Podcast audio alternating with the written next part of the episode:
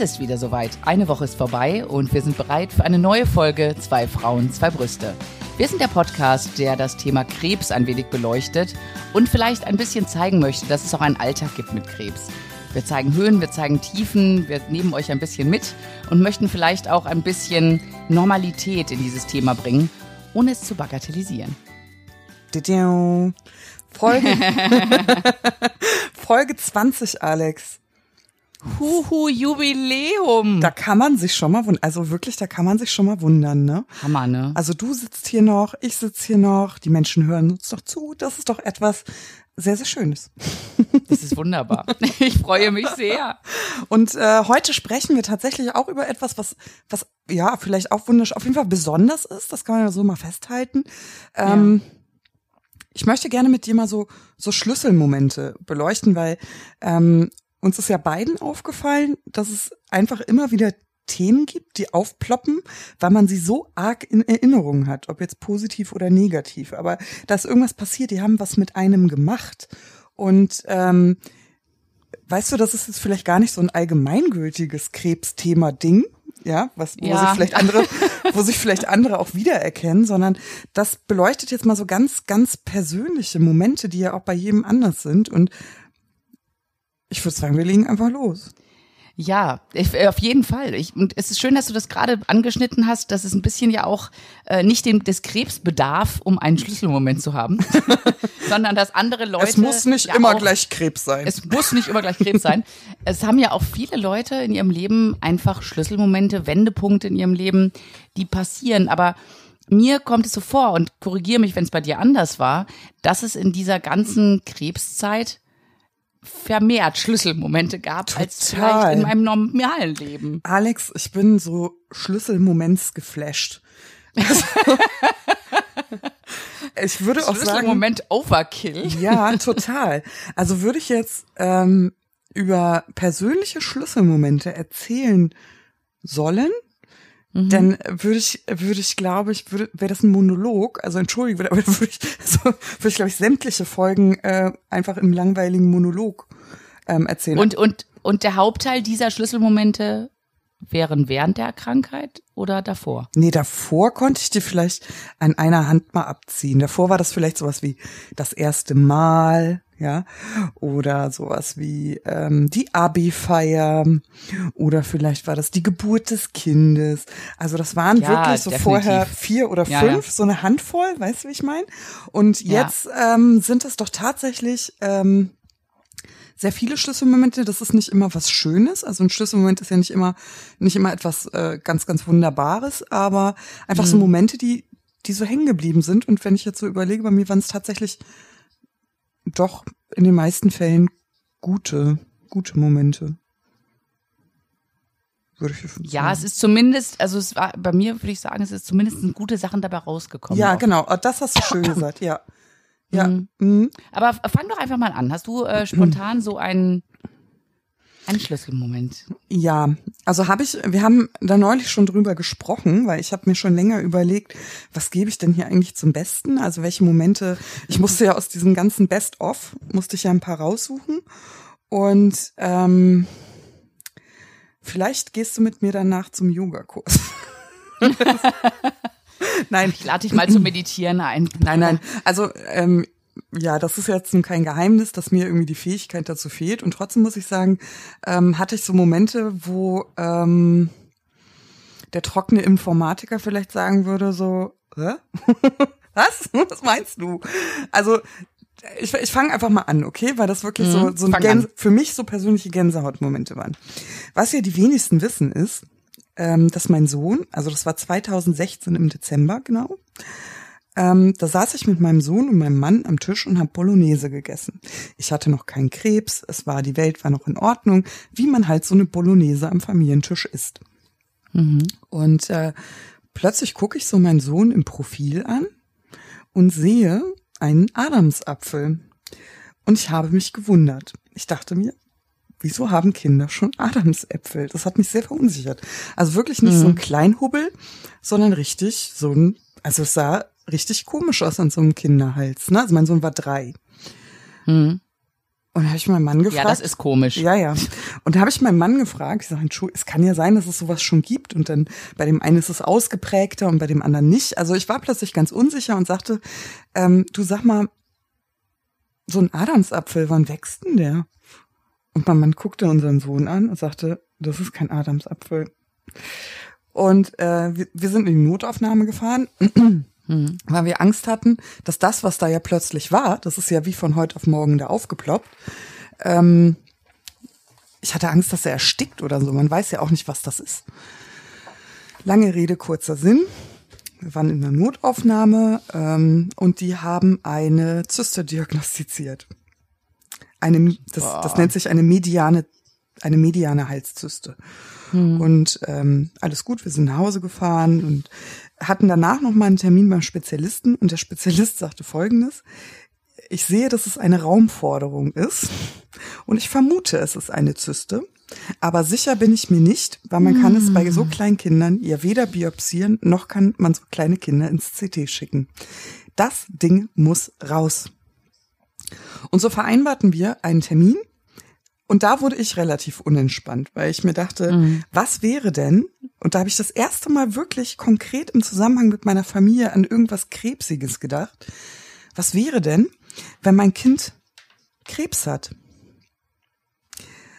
Und schrecklich. Wir waren dann ähm, haben das relativ schnell rausoperieren lassen und zur OP waren wir auf einer Kinder-HNO, die aber eine onkologische Station war. Also eine Kinderonkologie. Ach Gott. So, und da saß ich also mit meinem Kind, hab drei Tage durchgeweint. Mein Kind wurde das operiert in einer sechsstündigen Operation. Sehr, sehr aufwendig, also noch an der Schilddrüse der entlang. Mhm. Also abgesehen davon, Punkt eins war, das Kind in den OP zu schicken, ist eine ganz, ganz schlimme Erfahrung. Da brauchen wir. Ja, ich ähm, hatte das ja mit mir im Dezember. I feel mhm, you. Du, genau. Das äh, brauche ich im Leben nicht mehr. Das ist definitiv auch einer meiner Schlüsselmomente. Genau. Also Punkt eins. Genau, Punkt eins. Ähm, aber Punkt zwei, in diesem Setting, in dem ich war, also dieser ähm, Kinderonkologie, mhm. da kam mir das, Krebs, das, das Krebsthema so nah. Und wir kennen ja aus eigener Erfahrung, das letzte Wort hat immer der Pathologe. Und die Zeit bis zu den pathologischen Ergebnissen, also und, und ne, die war ganz schlimm für mich. Das war für mich. Wie, wie lang war das denn bei euch dann? Äh, das war ungefähr drei, vier Tage. Oh, schrecklich. Mhm. Also wie gesagt, mein Sohn hatte einmal so die Kehle lang, so einen riesigen Schnitt. Der hatte dann eine mhm. Drainage im Hals ähm, und dann noch dieses Gewarte. Das war, also diese Kombi war für mich ganz schlimm. Und ich habe jedes Mal gesagt, lieber Gott, wenn es dich gibt, mach, dass mein Kind keine ernsthafte Erkrankung hat, mach, dass sie das rausoperieren, mach einfach, dass alles gut wird. Also ich habe wirklich gefleht, dass da nichts Ernsthaftes dahinter steckt. Also ich habe auch gesagt, und lieber ich als er. Ja, ja sagt ja, ja jede Mutter. So, wir springen ins Jahr 2017, etwa dieselbe Jahreszeit. Ich gehe mit einem Knoten in der Brust zum Frauenarzt und er sagt, es ist eine Zyste. Bummelig eine Woche später hatte ich den Befund, Sie haben einen sehr aggressiven Brustkrebs. Und etwas, was mir dann sofort in den Kopf schoss, war, das ist Payday. Das war der Zahltag. Boah. Und nicht, dass ich jetzt an Übersinnliches glaube, so weit würde ich nicht gehen. Aber mit mir hat das was gemacht, weißt du? Mhm. Ich habe das mich und vielleicht ist es auch ein Grund, warum ich mich dann recht schnell, also langsam schnell im Auge des Betrachters, schnell mit dieser Situation so abgefunden habe, weil ich mir immer gesagt habe, lieber ich als mein Kind. Das habe ich mir ganz, ganz oft gesagt. Und in meinem Fall ist es tatsächlich so passiert. Also bei meinem Sohn war es tatsächlich nur eine Zyste zwei Tage nach der OP ist er wieder rumgehüpft, obwohl er nicht sollte. Es war alles in Ordnung. Also es ist, ja. ähm, er hatte dann noch mal ein Rezidiv, aber ich war da schon entspannter, weil da saß ich mit Glatze beim Kinder-HNO. das war noch mal eine andere Nummer. Aber du hattest ey, noch einen Bonus so ein bisschen, ne? Ja, äh, weißt du, ich war da entspannter, weil ich gedacht habe, na, ich hab's ja schon. Er kann es ja gar nicht kriegen. Was natürlich äh, streng genommen Ja, man, auch, tröst, man tröstet sich ja, ja, dann so ein bisschen. Ne? Tut man ja. total. Und, und Ja. das war, wie gesagt, so ein, so im Nachhinein, ne, das kann man ja immer retroperspektiv sieht man das ja erst. Irgendwann habe ich mal so darüber nachgedacht, ehrlich gesagt, ähm, jetzt, wo es ja um diese Schlüsselmomente ging und dachte mir so, ah, ja, wie krass, ich habe mir das richtig nochmal so ins Bewusstsein geholt und habe mir gedacht, ich weiß nicht, ob da ob da irgendwelche Mächte doch gewirkt haben, ob es genauso sein sollte. Ähm, ich will da auch gar nicht so viel reininterpretieren und bestimmt war das alles nur Zufall, aber für mich war das trotzdem ein Schlüsselmoment, weil das für mich so eine Stärke aktiviert hat, weißt du? Ja. So, also es hat mich irgendwie so innerlich wachsen lassen. So, wie gesagt, es ist äh, irgendwie Zahltag gewesen. So fühlte sich das für mich an. Wow, Ja. Das ist groß, Paula, das ist groß. Hm. Puh. Nee, und, ich, und äh, wir haben eine ganze Folge gemacht über das Thema Kinder. Mhm. Und es ist einfach, es ist unser wundester Punkt. Ja, Das ist halt ja. so. Ja, ja, also wie gesagt, ich habe mir da 2016 ja auch über Brustkrebs noch gar keine Gedanken gemacht. Du bist ja dann in, in der Situation und ich hätte nie gedacht, dass mich das trotzdem trifft. Aber gut, man kann es sich natürlich in gar keinem Fall aussuchen, egal wie es kommt, ne? Das ist leider so. Also ich habe nie in meinem Leben, nicht einmal in meinem ganzen vorherigen Leben an das Thema Brustkrebs im Zusammenhang mit mir gedacht. Das, nee, das war Ich gar nicht, also ich hatte so null auf dem Schirm, dass, dass sowas überhaupt bei mir, also dass junge Frauen überhaupt Brustkrebs bekommen. Also ich zähle mich jetzt auch mal dazu, zu jungen Frauen. Ja, aber natürlich. Und ähm, ja, aber, aber es ist, ne, also unter, unter 60 Brustkrebs kriegen, dachte ich, das gibt's gar nicht so ungefähr. Außer so Ausnahmen. ich habe das gar nicht gedacht, weil mir das überhaupt gar nicht in also es ist mir Ja. es ist mir einfach überhaupt nicht in den Sinn gekommen. Nee. Also warum soll also jetzt mal ganz salopp gesagt, wie wie bescheuert, aber warum hätte ich auch? Ich hätte also Ja, eben. ne? Ja, ja. Naja, Naja.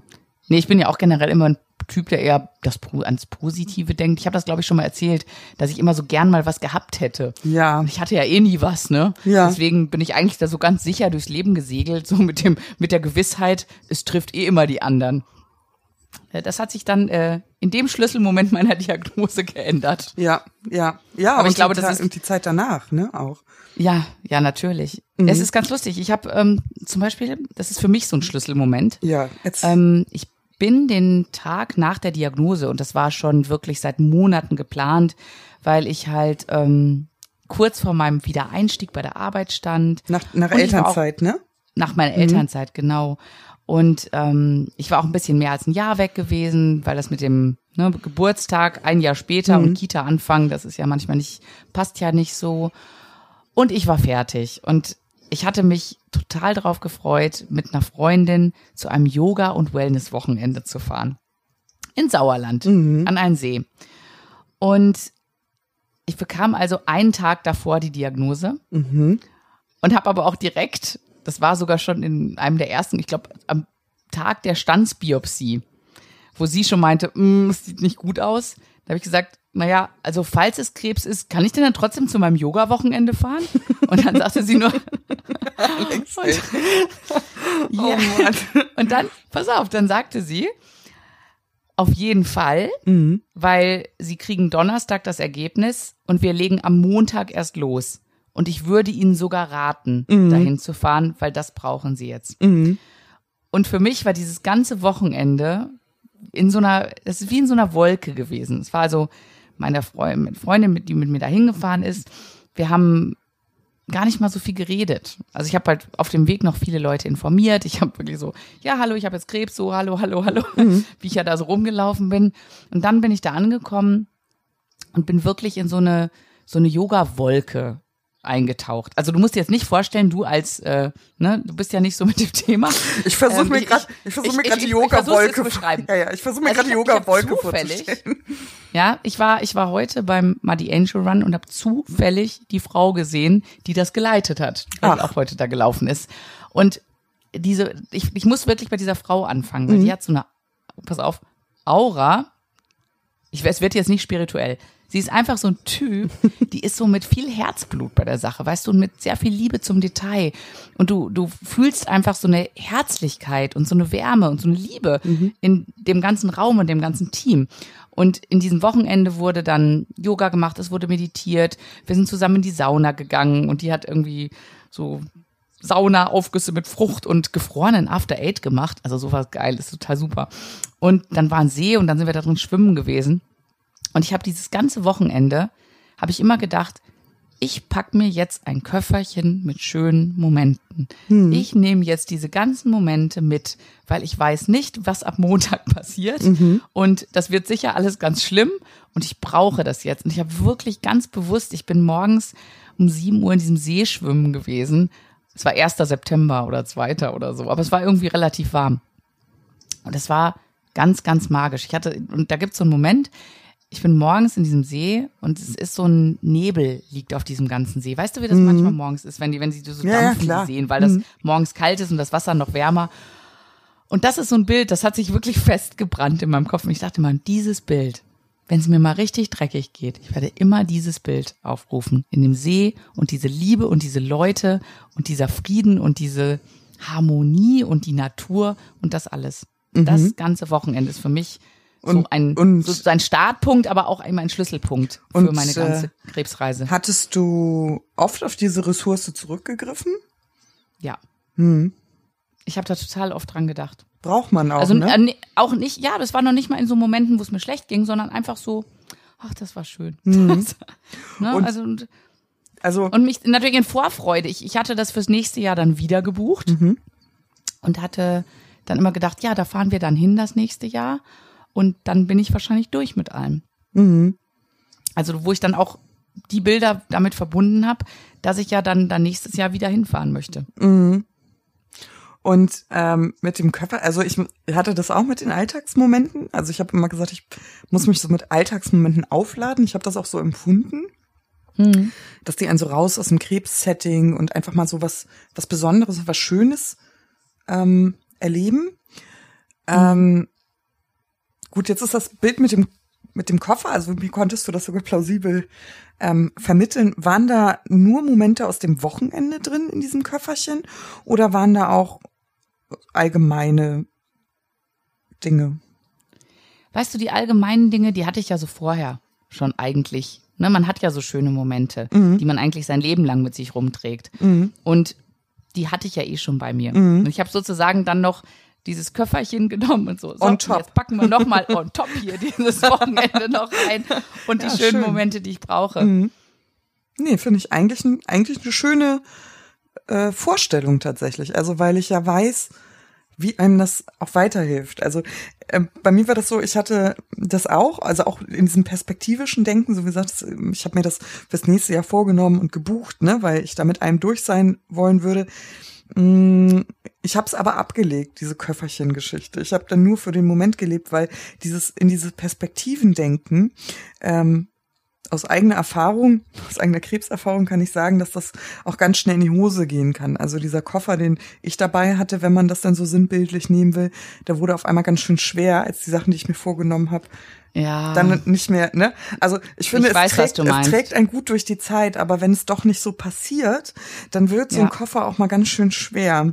Da muss man den ja. leider auch mal stehen lassen. Ähm, und äh, trotzdem muss ich sagen, hat mir dieses ähm, an schöne Dinge, Dinge zu denken, ähm, rein situativ auch immer sehr gut getan. Also das kann ich schon kann ich schon auch empfehlen. Ja. ja, ich weiß ja so Yoga und so, das, das tut ja nichts für dich. Aber ich, ich hatte natürlich schon immer dieses Bild. Ich bin ja auch nach der, äh, nach Ende der ersten 16 Chemos bin ich ja nach Bali geflogen mhm. für zwei Wochen. Mhm. Und das war zum Beispiel etwas, wo ich immer gesagt habe, wenn es mir dann halbwegs gut geht, ich würde total gerne nach Bali. Ich war noch mhm. nie auf Bali. Ich mhm. möchte dahin. Und es ist man sagt ja auch, das ist so ein bisschen so ein magischer Ort. Mhm. Und da, und da, das, das, das hat, das war so ein schöner Rahmen. Also es war noch nicht mal, ja, ich hatte auch vor, wieder auf dieses Seminar zu fahren oder dieses Wellness-Wochenende. Aber wenn ich so überlege, es war eigentlich, dass ich gedacht habe, hey, weißt du was? Ich bin mit meiner Freundin bei diesem Yoga-Wochenende und danach, dann möchte ich nach Bali. Mhm. Und weißt du was? Ganz knapp, ich habe ganz knapp vorher erst gebucht, mhm. weil ich wusste ja nicht, wie es mir geht. Mhm.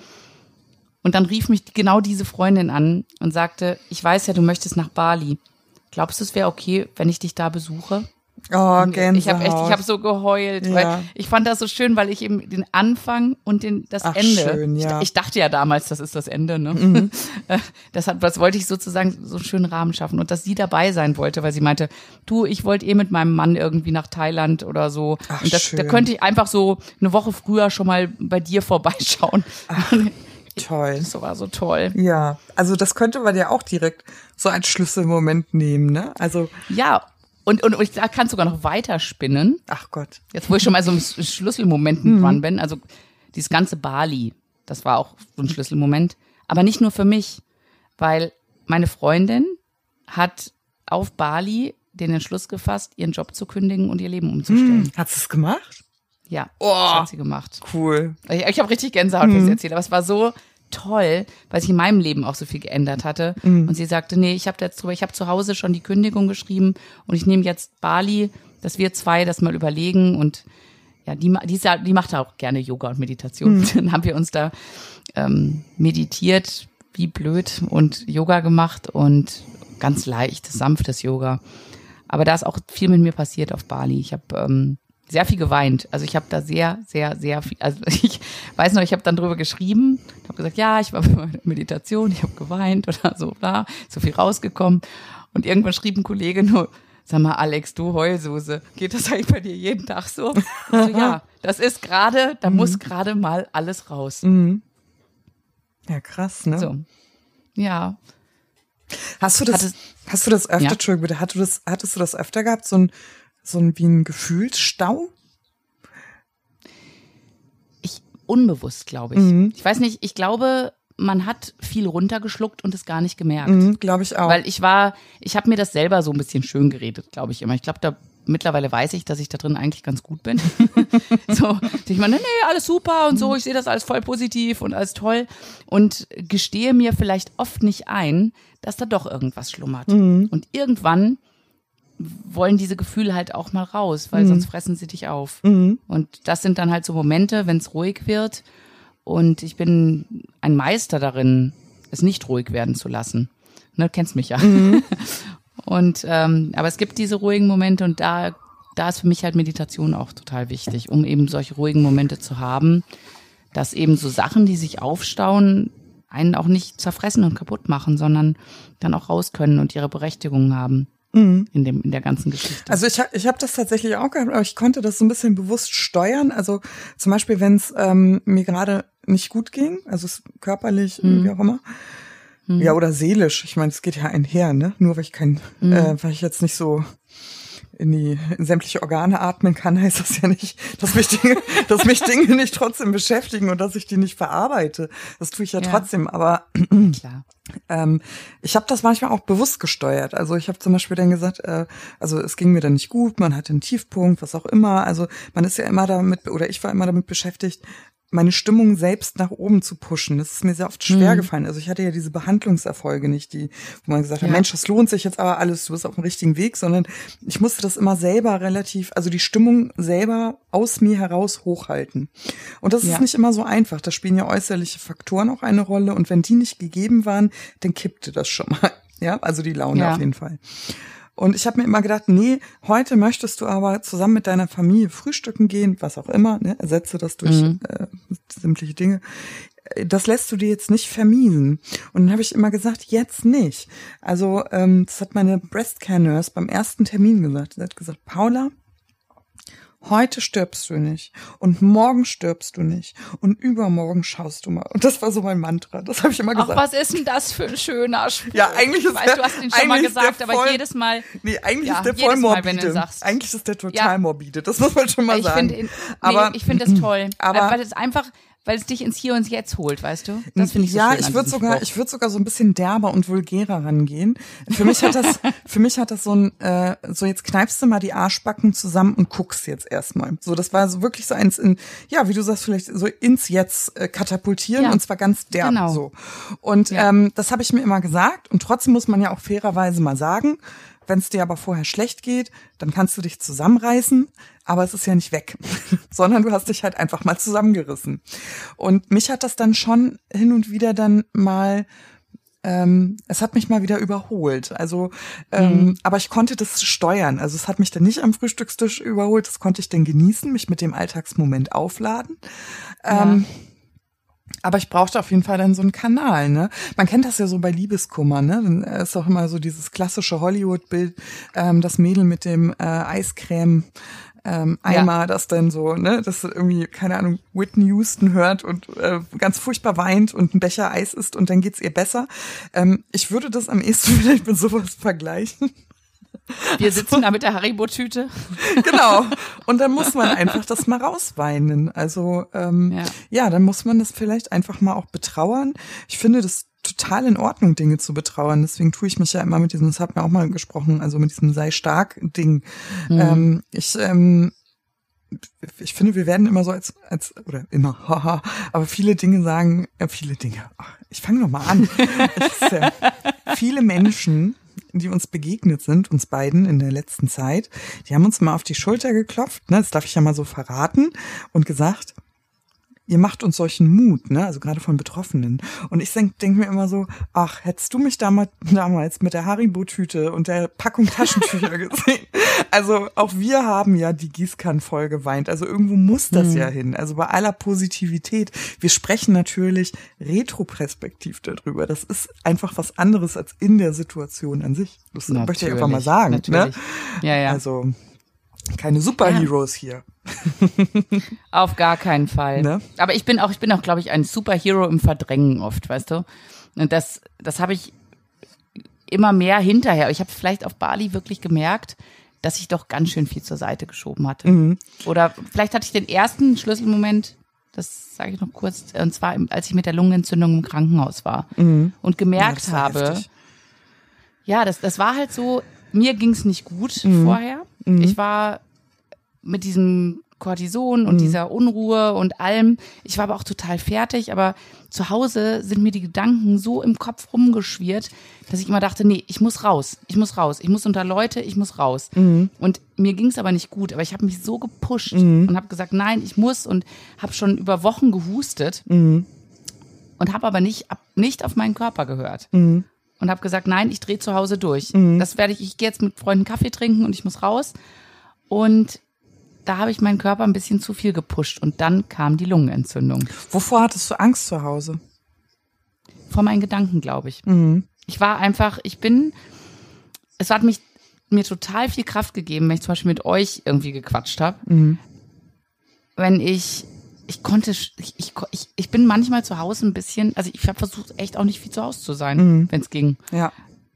Weil ich eben mit meinen Gedanken da allein war. Und ich habe in der Zeit, wo ich dann im Krankenhaus war, ich war acht Tage mit der Lungenentzündung im Krankenhaus und am Anfang hatte ich auch Angst, weil es einfach nicht besser wurde. Mhm. Und die haben dann die Medikamente umgestellt und er meint, das schlägt nicht an und ich hatte Unruhe und ich habe wirklich im Krankenhaus angefangen, jeden Tag zu meditieren. Das habe ich vorher ja, so ein bisschen, aber da habe ich gesagt, so, und jetzt ist das deine Chance. Du musst irgendwie dich beruhigen, du mhm. musst runterkommen, du kannst hier nicht raus, mhm. du steckst hier fest. Und das war für mich mein Ventil. Aber das, das besonders fiese ist ja auch, das wissen ja vielleicht Menschen, die nicht betroffen sind, nicht. Ähm, dass unter anderem, also man kriegt ja mehrere Substanzen, das ist ja nicht nur die Chemotherapie, die man bekommt, mhm. sondern man bekommt zum Beispiel ein Antiallergikum, das macht einen sehr, sehr müde. Ähm, und gleichzeitig hast du diesen Putschwirkung vom Cortison.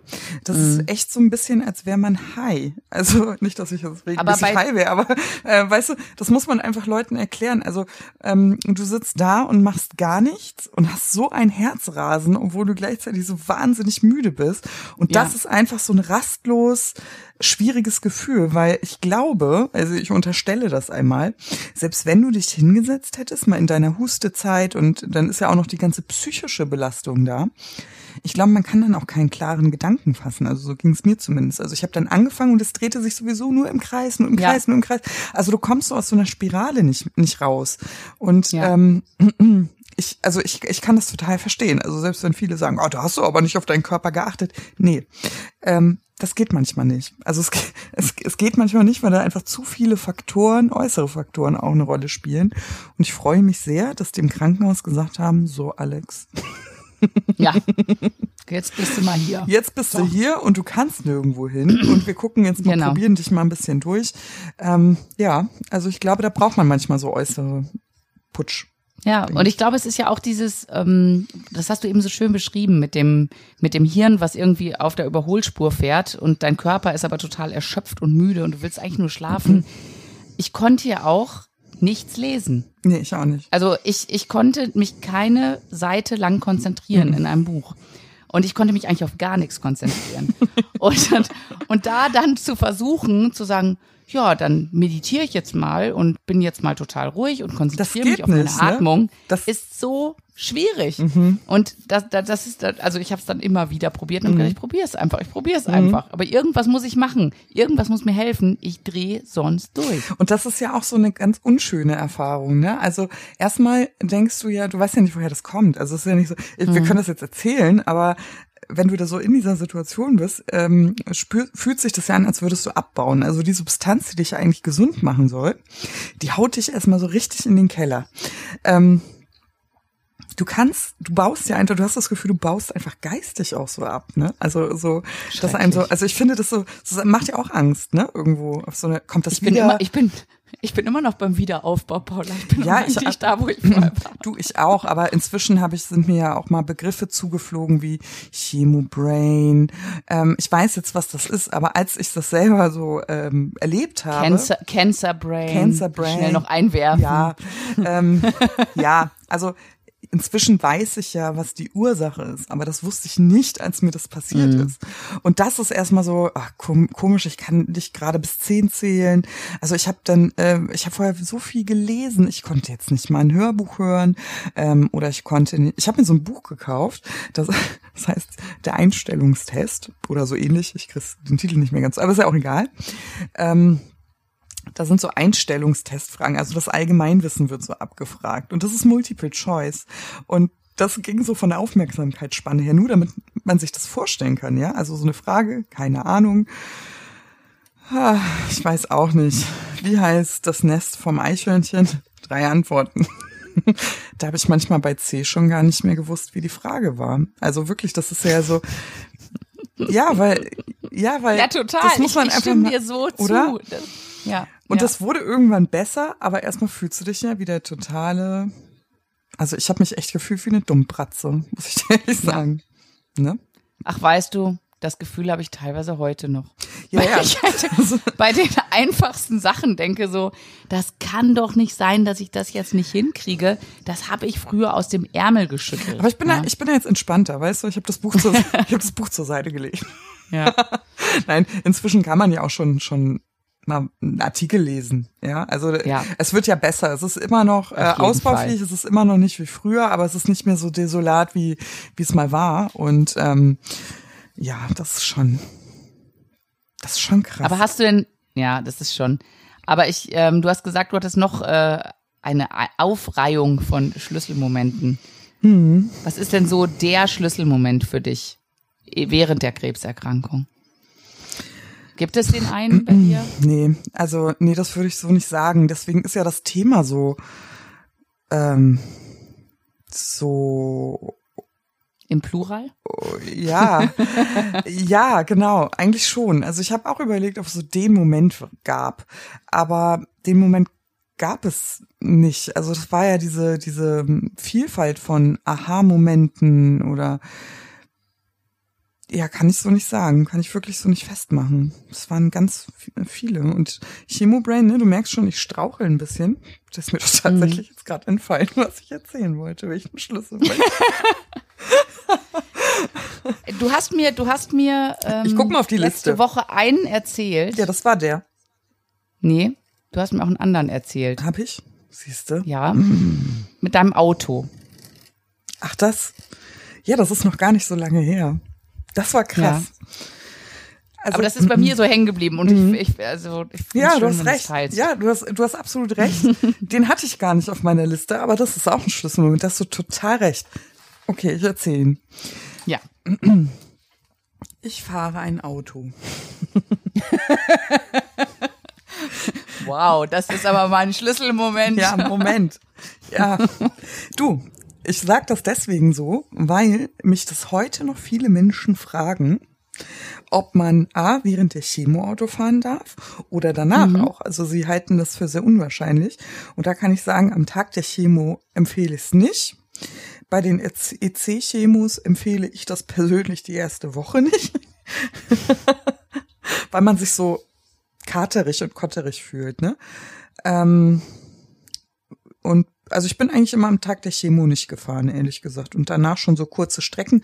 Langstrecken bin ich nicht gefahren wegen der Konzentration. Aber ansonsten bin ich so, bin ich schon Auto gefahren. Okay. Ich bin halt Fahrrad gefahren. ja, das ja, bin ich, das bin ich meistens, also das bin ich meistens tatsächlich auch, aber ne, so mit dem Auto bin ich auch ja. unterwegs. Ähm, das ist noch gar nicht so lange her.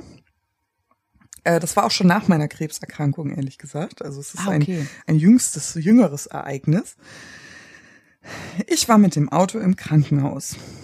Zu irgendeiner Nachsorgeuntersuchung, Blutentnahme, ich weiß es schon gar nicht mehr.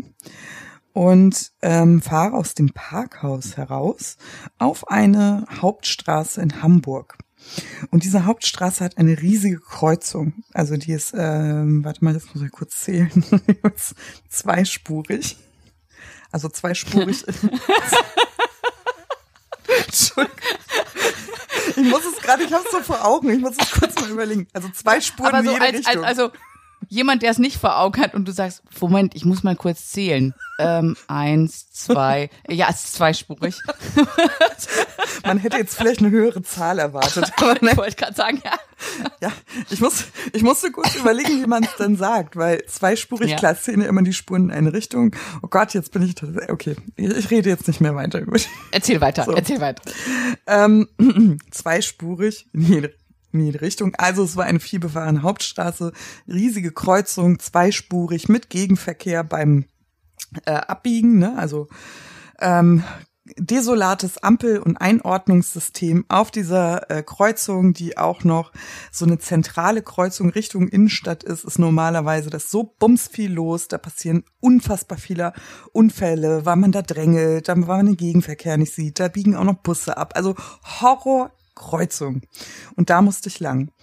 Naja, und ähm, ich gebe also Gas, fahre also 50 kmh, möchte abbremsen, weil ich ja auf diese Kreuzung zufahre. Und die Bremse funktioniert nicht.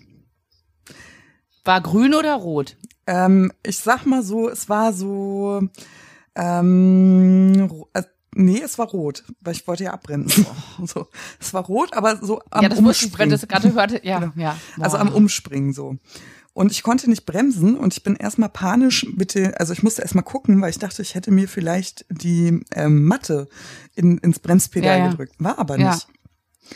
Und dann hatte ich ganz kurz Panik und ich rase also auf diese Kreuzung zu, wo ja normalerweise der Gegenverkehr auch da ist und ähm, hämmer da auf dieses Gaspedal ein, merke aber, ich komme mit der Panik nicht weiter. Ich kann einfach nicht bremsen. Ich konnte aber auch nicht in den Gang schalten. Ich fahre Automatik. Ähm, und ich konnte die Handbremse nicht ziehen, weil dann wäre ich einmal durch die Fahrbahn geschleudert. Ähm, ich habe die Augen zugemacht. Ich sag dir ganz ehrlich, ich habe mich am Lenkrad festgehalten ähm, und habe die Augen zugemacht. Es ging nicht anders. Mm, ich habe noch kurz abgecheckt, weil ich konnte nicht gerade aushalten, weil ja die anderen Abbieger dran wären.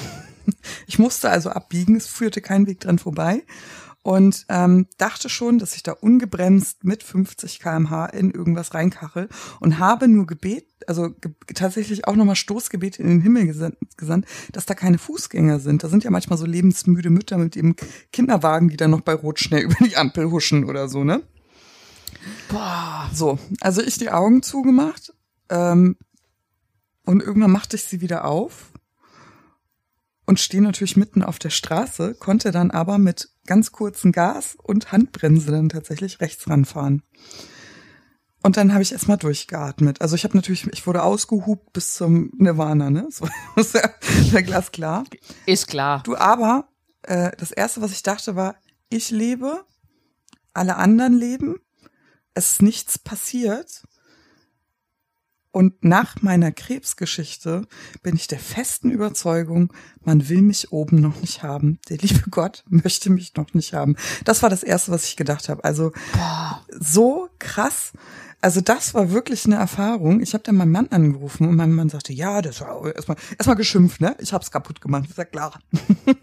Sag das bestimmt, weil du immer Nicht mit so, schön, schön, dass du lebst. Nein, nein, du hast das Nein, Auto kaputt ich habe ihm, gemacht. ne, ich hab ihm auch nicht erzählt, dass ich ungebremst durch soll. Ich habe einfach gesagt, so, die okay, Bremse okay. funktioniert nicht oder so, wie die funktioniert nicht, weil du immer mit deinen High Heels oder wie das heißt. Weißt du, wann ich das jetzt mal High Heels getragen habe? Entschuldigung. Das war ja noch vor meiner Schwangerschaft. Das kann ja nicht so. Also, so, weißt Du du? immer mit deinen High Heels. Ja. Also jedes Klischee Ja, erfüllt. Vor allen Dingen immer. Und ich, Und du? Und ich muss ja wirklich Ja. sagen, der Korrektheit halber, und das ist wirklich wahr, habe ich immer Turnschuhe im Auto, wenn ich Auto fahre und doch mal unbequeme Schuhe. Aber egal, darum soll es ja nicht gehen. Äh, ich habe das überlebt und ich habe immer wieder dran gedacht, was ist da nur passiert? Ich habe diese Kreuzung noch nie leer gesehen. Da sind immer Fußgänger, die rü- die rüberrasen. Das kreuzt noch, noch, die haben so einen neuen Fahrradweg gebaut, weißt du? Diese neuen Fahrradwege. Da Ja, ja. sind immer Fahrradfahrer, Fußgänger, da sind dieser Gegenverkehr, da ist dieser Stau, weil das ja dieses Nadelöhr in Richtung City ist. Ey, Alex, ich weiß nicht, also irgendwas ist da passiert, aber ich lebe noch und das Auto lebt noch und alle Menschen um mich herum leben noch und kein Baum wurde beschädigt. Da ist nichts passiert und das grenzt eigentlich wirklich an ein Wunder. Und da habe ich gedacht, nach dieser ganzen Tohu Wabohu sind das vielleicht doch die guten Zeiten jetzt. ja, Ja, das sind jetzt die guten Zeiten. Und man will dich da einfach noch nicht. So. wo auch immer. Mhm. Ja, Ich, ich, ich denke mir gerade diese Dramatik, weißt du, hast du diese ganzen Krebsscheiß hinter dir gelassen und dann hast du einen Unfall. ja, Gibt's ja auch so. Also ich habe es zufällig gerade eben in so einer Brustkrebsgruppe gelesen. Das ist auch eine Frau war gerade mit der Therapie durch, vom Auto überfahren worden. Da denkst du auch so, wie ungerecht kann das denn bitte sein? Also, ja. wo, aber so Sachen gibt's auch. Ja, man weiß es, man weiß es halt nicht, ne? Also diese Krebserfahrung schützt einen ja nicht vor allen anderen Lebensumständen, die sonst noch so auf einen warten. Also ich sage ja immer, das Leben hat ja auch ein Potpourri an Grausamkeiten parat, ne? Es ist ja nicht immer nur Krebs. Es Ja. ja, aber schon, schon schlimm, ehrlich gesagt. Schon schlimm. Mhm. Aber weißt du, Paula, was ich gerade sehe? Mhm. Die Zeit rast. Nee, Die echt? Zeit rast. Ja. Quatsch. Ja, wir sind schon wieder fast durch, du. Ach, Ja, aber so ist es. Ne? Aber ein Schlüsselmoment, Alex, der ist noch drin. Ne? Also so ein bisschen Ja. muss ich da doch tatsächlich, und du bist ja auch an diesem Schlüsselmoment beteiligt. ähm, und zwar möchte ich einmal ganz Kann's kurz mir, ich kann es mir schon vorstellen. ja, für mich äh, ein schöner Schlüsselmoment tatsächlich Mhm. ähm, war, als wir ähm, uns verabredet haben. Ja, Nach den- ich wusste, ich wusste, weil es ist auch mein Schlüsselmoment. Ich wusste. Oh, es. schön. Also ich, ich erzähl's Oh. einfach mal. Ne? Also Ja. Alex und ich sind im, also bist du eigentlich auch im Dezember oder noch im November fertig geworden mit den Chemotabletten? Dezember. Auch im Dezember, ne? Ende. Nee, nee, ich glaube no, 30. November. So. An meinem Geburtstag. Deinem Geburtstag. Oh. Ich glaube, war das nicht so? Ja. Dass ich gerade an deinem Geburtstag fertig war. Genau, ja. ich ja zwei Wochen später, also mein Zyklus war, Ja. ich hatte ja einen Zyklus länger. Ähm, und wir haben uns vorgenommen, wir und noch zwei andere Freundinnen, äh, die uns ans Herz gewachsen sind, wir treffen uns und machen ein Rockstar-Wochenende. Einfach auf uns. Also wir haben uns ja durch die Erkrankung Ja. begleitet und wir haben gesagt, wir tun uns was Gutes. Nein, wir machen kein Yoga oder Ayurveda oder wir meditieren auch nicht, sondern wir lassen es mal richtig krachen. Also die Prämisse wir war, feiern das Genau. Leben. also mit richtig unanständigen Dingen, ja, also die vielleicht so die äh, Gesundheits- und Ernährungsapostel jetzt die Hände über den Kopf zusammenschlagen lassen, aber es war wirklich Rock'n'Roll. Es war sehr viel Ja. Alkohol dabei, es waren hohe Schuhe dabei, wir waren auf der Reeperbahn, äh, wir waren, ach, war das schön, Alex. Und ein ganz besonderer Moment war, wo du mich, wir waren dann in einer Karaoke-Bar. da sind wir so zufällig reingestolpert. Ähm, das ist eine sehr, sehr bekannte ähm, äh, Karaoke-Bar. In Hamburg gehen da auch häufig Musical-Stars singen. Also so, wir sind da einfach mal reingeschlendert. Deswegen waren die alle so gut. Nee, deswegen haben wir gesungen. Die haben auf uns gewartet. Und, und Alex sagte, äh, Paula, wir wünschen uns jetzt einen Song. Und ich so, also es ist jetzt nicht so, dass in mir so eine begnadete Sängerin steckt, ja. In mir auch nicht. Ja, das wusste ich ja zu dem Zeitpunkt nicht. Ich dachte, du schmetterst da jetzt wirklich so äh, Nee. ähm, Mariah Carey mäßig, weißt du, den Song und ich krächze da im Hintergrund. Aber weißt du, all das war überhaupt nicht wichtig, weil ich habe gesagt, ja, das machen wir, weil wenn ich jetzt wann dann. Ähm, und wir haben uns diesen Song gewünscht und es war so geil. Wir konnten beide nicht singen.